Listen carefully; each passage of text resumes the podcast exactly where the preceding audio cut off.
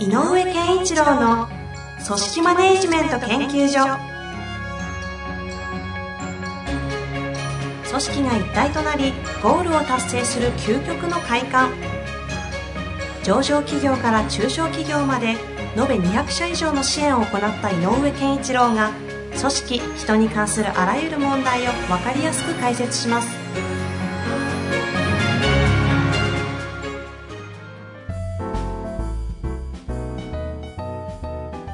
こんにちは、遠藤和樹です。井上健一郎の組織マネジメント研究所。井上先生、本日もよろしくお願いいたします。よろしくお願いします。さあ、今日も質問来ておりますので、早速行きたいと思いますが、今日はですね、非常にシンプルなご質問いただいております。はいえー製造業、従業員が20名とあります。えー前段のところですね、社員が4名、えーパートアルバイト15名の小さな工場で勤務をしております。はいそんな小さな工場ですが、グループの親会社より生産性の向上についてうるさく言われています。うんそこで質問です。人や組織は本当に変わりますか？そうね、生産性の向上を求められると、やっぱり変化しなきゃいけないっていうね、えー何か変えなきゃなっていうのがあるんでしょうね。うんうんでなんだけど、パートさんなんかが15人ぐらいで主流で、まあ4人のね、社員さんだけど、やっぱり今までのやってたやり方とかってそう簡単に変えられないななんていうのがあると思うんですよね。はい。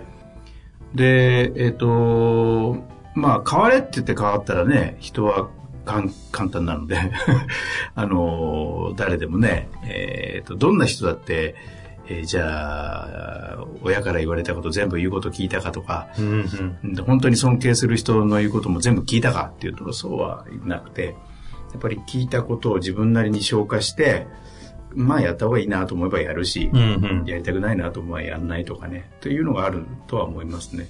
ただ、えっ、と、だから直接何かを言ったら変わる、えーということじゃない。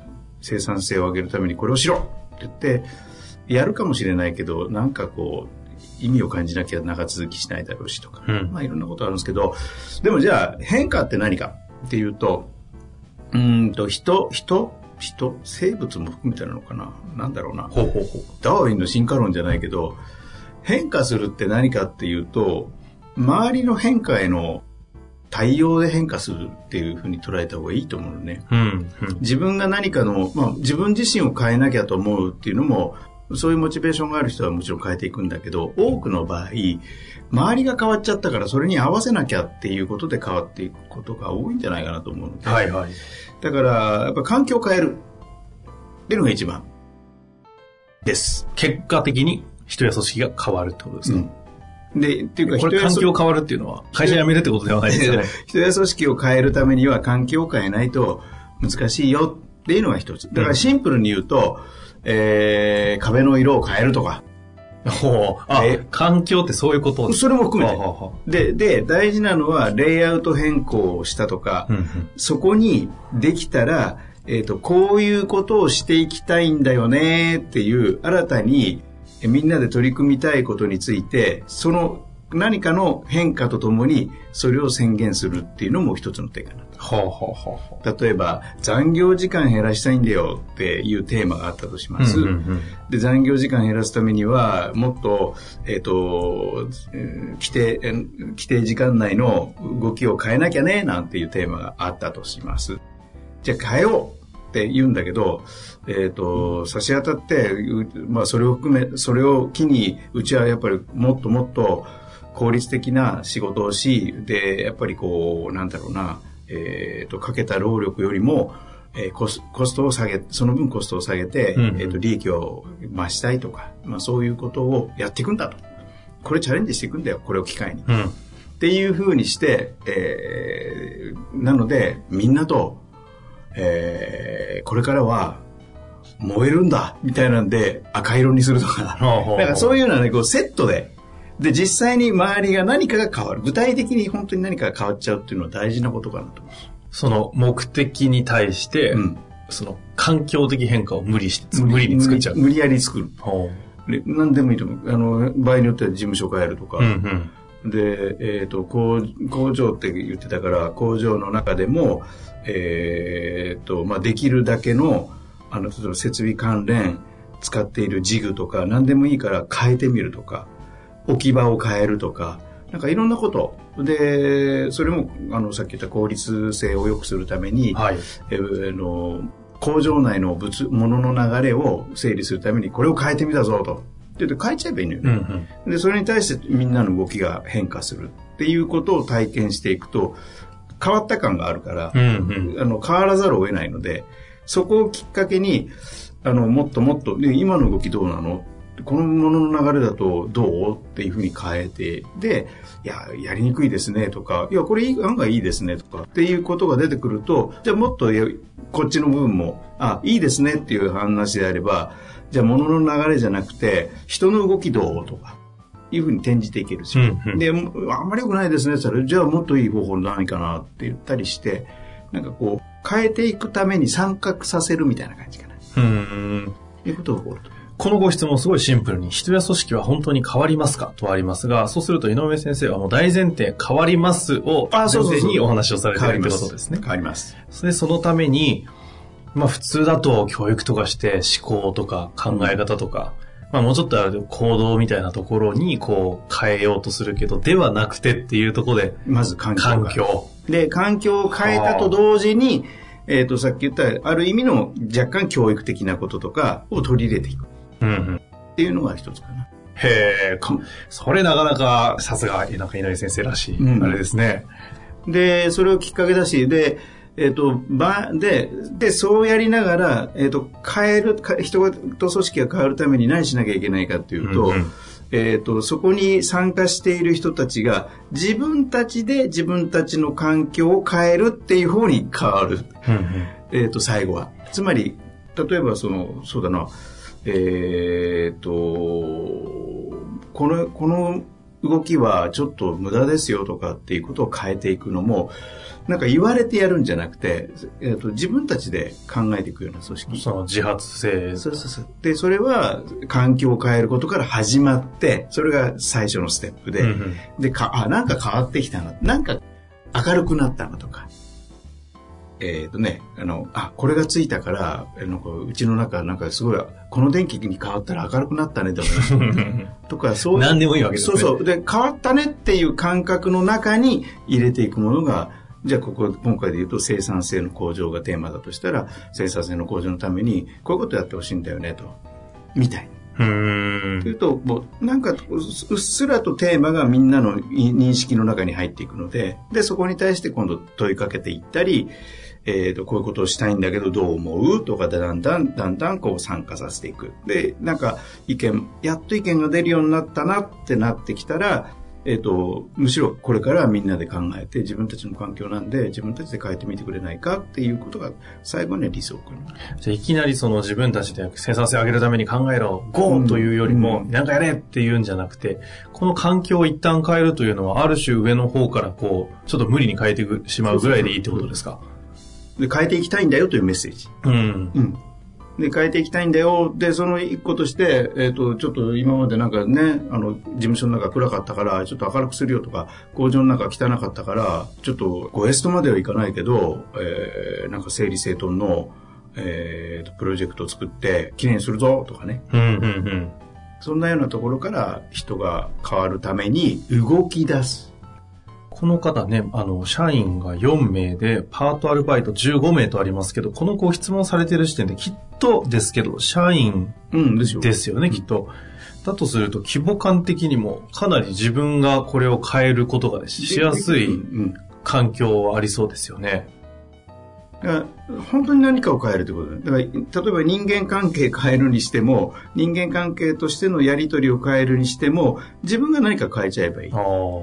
例えばこう、えっ、と、いつもメールでやり取りしてるのを、えっ、と、一回電話にしてみる。はいはい。なんかそんなようなこととか。ああ、何でもいいわけですね。何でもいい何でもいい。とにかく服変えてみるとか。そうそう。で、変えて、変えて、やり方とか、えー具体的なものも同時に変える。そうなんか、この人は変わろうとしてるっていうのは相手に分かるので、うんそう、髪型変えるでもいいし、うんうんうんメガネ変えるでもいいし、はいはいはい。で変えてることをちゃんとアピールすること。はあ。なるほどですね。うんそれが、ひ組織や人がこの変わるということにきっかけきっかけ。うん。だと、まずは思います。はい。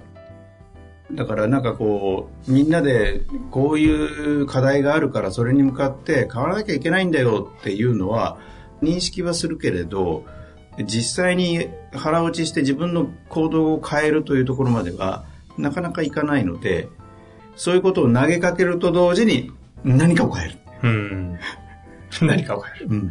まあ、ここはね、その方々の環境によるって全然違いますもんね。場所、オフィス変えてみたり、うんそれこそね、色変えてみたたり、りとか、あの、照明変えたり、変な話、あの、赤外するとか。そう。とか、赤外もそうだし、えっ、と、例えば、伝票の流れを変えるとか、えー伝票の書式を変えるも、あの、要するに、例えばここで言う生産性のために考えた一つの方法なんだけど、って言って提示しながら変えていくのも、それに伴って動きが変わる。で、動きが変われば当然変化なので、うん。でそうなんか変わるということが、えー体感している時に本当にこうみんなに投げかけたいテーマをその上に投げかけていく感じ、はいはい積み上げていく感じかな、なるほどね。うん。ちなみにこの、まあ、生産性の向上とかって世の中で言うとやっぱり働き方改革とかその辺からこう流れてきてよく言われますけど、井上先生としてはこの生産性の向上ってこう叫ばれてることに関しては、ざっくりでもいいんですけど、どのように受け取られてるんですか？生産性の向上はやっぱりあの大テーマでしょうね。あの、うん、企業においては生産性の向上をなくしてそのテーマなくして、えー組織運営っていうのはあのうまくいかないんじゃないかなと思いますで生産性の向上っていうのは、まあえっと僕はまあ4つの軸があるかなと思っていて、はいはい。えっとやっぱり時間的な軸ね、うん。時間軸。うん、あとは質質、クよ。りより質が高くなるとかね、う同じあれでも。で、えっ、と、ある意味はこう、費用金銭的な部分、はい。お金的な部分うんうんうん。があって、まあ、あの、よく製造業で QCD なんて言いますけどね、クオリティ、コスト、えーデデリバリーっていう、まさにその3つだけども、うんそれはどこにでもつながると思うんですよ、生産性っていううんことで。うんうん。あとは、あの、最近必要なのは新規性。新新しさ。あ、創新規性出。ほうん。が、えっ、と、起こるようにしないと生産性は上がんないかな。新しいアイデアが加わるとか。で、まあ、要は、あの、生産性自体が持っている定義としては、投入した資源資産よりも、オアウトプットをどれだけでっかくするか。まあシンプルですよね。うんだから、それはアウトプットを大きくするか、インプットを小さくするかっていうだけなので、その差を大きくしましょう。ってなると、まあ、大体その辺がテーマになるのかなと。で、これを、人、人においての生産性ってことになると、やっぱり能力を上げるか、役割を拡大するか、とかね。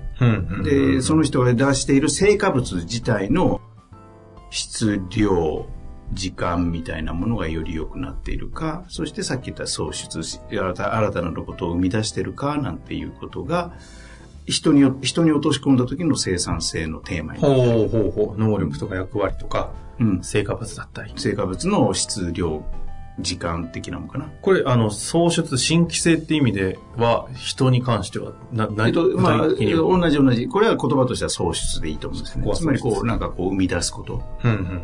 だと思うので、えっ、と、この4テーマを人に対して提示していくことかね。ええ面白いですね。なんか普通だと、生産性、人に対して、じゃあ何かするってなると、なんとなくこう、モチベーションとか入ってきそうな気がするけど、入ってこないあたりもなんかこあの、それは大事です。うんモチベーションは基本的には大事。ただ、モチベーションを上げる結果として何を得なきゃいけないのかがそこう、だ。っていうことですよね。ここが要は上がってないと、うんモチベーション上がったって、そうまあしゃあないですもんね。だから仕事によっては、やっぱり成果物自体の量を上げなきゃダメだよっていう生産性の向上の課題もあれば、もう完璧時間短縮でしょうもあれば、ね、あの役割にちょっと、もっと役割に担えるようにしなさいよっていうこともそうだろうし、はい。はい。スキル向上しましょうもあるだろうし、それはだからこの4つ全部というんではなくて、その人によって違うと思うんですよね。この切り口からいくと、うん人ということにちょっと焦点せっかくなんで当てた上で、ん環境を変えていくと。はいで、人の能力、役割、成果物、創出みたいなところを変えていくときに、うん手つけやすいのは、本当はね、役割。あ、ここ？役割？あのね、役これ、あの、昇格させるとかそういうことではなくて？だけではなくて、何かの役を、役割を与える。あ、例えばその組織上関係ないけど、新規のプロジェクトとか、何でもいいからってこと？でもいいです。とか、あの、悪いけど、あの、倉庫を少しもっと効率よくしたいんで、倉庫効率の、あの、えっ、ー、と、プロジェクトのリーダーになってるああ、ほうほう。いろんな、いろんな課題が、あの、組織の中にはたくさんあるので、それぞれが担う。その時に役割を与えてしまう。うん、これね、一番、あの、えっ、ー、と、変わりやすいきっかけかなと。へえ。それは任せなきゃダメよ。うんうん。押し付け、このやり方でやんなさいって押し付けんだったら、それは役割というよりは、あの、単純に与え与えたものにな指示になっちゃう。はいはい。そういうので、考えて自分でやってくれっていうような役割。はあ。まあ、大企業で言うと、よく、なんとかプロジェクトとか、なんとか委員会とか立ち上がっちゃう感じのやつですかね。うん、でも、それこそ、えっ、ー、と、気になってることみんな書いてくれって言って、えっ、ー、と、まあ、に、この会社で言うとね、20人ぐらいで、ちょっとやりにくいところとか、なんか感じてること全員で書きましょうなんて書いて、あ、そうなんだ。洗面所がなんか使いづらいんだみたいなのが出たとしても、じゃあ、誰々さん、これちょっとどういうふうに書いたらいいか、提案プロジェクトで、提案プロジェクトで、2、3人、この人とこの人と一緒になって、提案作ってくださいみたいな。いうことをやると、あの、なんかこう、環境が変わる。はあ。これ最後になんですけども、うん、3回前かな、評価の話があったんですけど、はいはい、その、今みたいな新しいプロジェクトを、こう、組織の、なんだ、ビジネスとしては直結はしてない役割を与えた時の役割って、これ評価っていう観点で言うと、これどう扱うものなんですか？あ、評価しなきゃダメ。あ、ちゃんとするんですね。うん。このね、それを評価しないことによって、おかしなことが起こってる会社って実はあって、うんうん、えー、プロジェクトに出した系はいいけど、その出した側の、えっ、ー、と、管理職が、あいつ、プロジェクトに行ったんで、だいたい時間が3割カットされてるんですよって言って悪い評価しちゃったりするああ。そうもう絶対プロジェクトに参加したくないでしょいや、そうですね。周りももう、うん、絶対逃げたいですよね。でもこのプロジェクトは会社としては大事なプロジェクトなので、そんな評価のさせ方を上司にもさせちゃいけないし、っていうことなので、それは会社が決めなきゃいけない。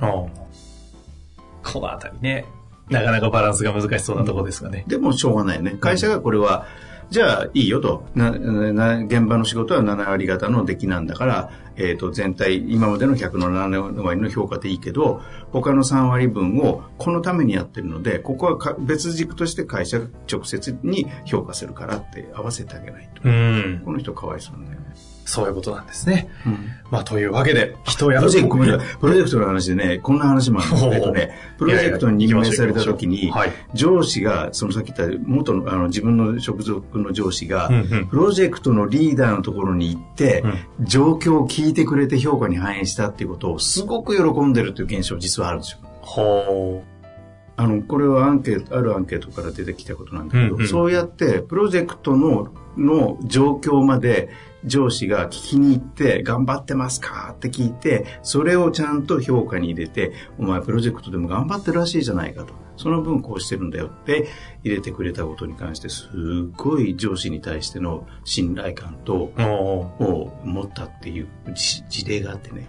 これプロジェクトでダメだった場合はどうするんですか？いや、それだったら、いや、なんか、ちょっと物足りないって言ってたよっていうのもでもいいの。うん。ちゃんとそこまで情報を取りに行ってくれたってことだ。はあ、そこなんですね、ポイントは。うんなるほど。すみません、補足いやいやいや、重要なお話ですからね、はい、補足いただいて非常に嬉しいですが。はい、というわけで、今日はね、人や組織は本当に変わるのかということであってね、大前提変わりますと。変わります。その上でね、この環境をまず変えてみるというようなね、tips みたいなのもありましたのでね、ぜひもう一度聞いていただいて活かしていただきたいなと思っております。というわけで井上先生、本日もありがとうございました。ありがとうございました。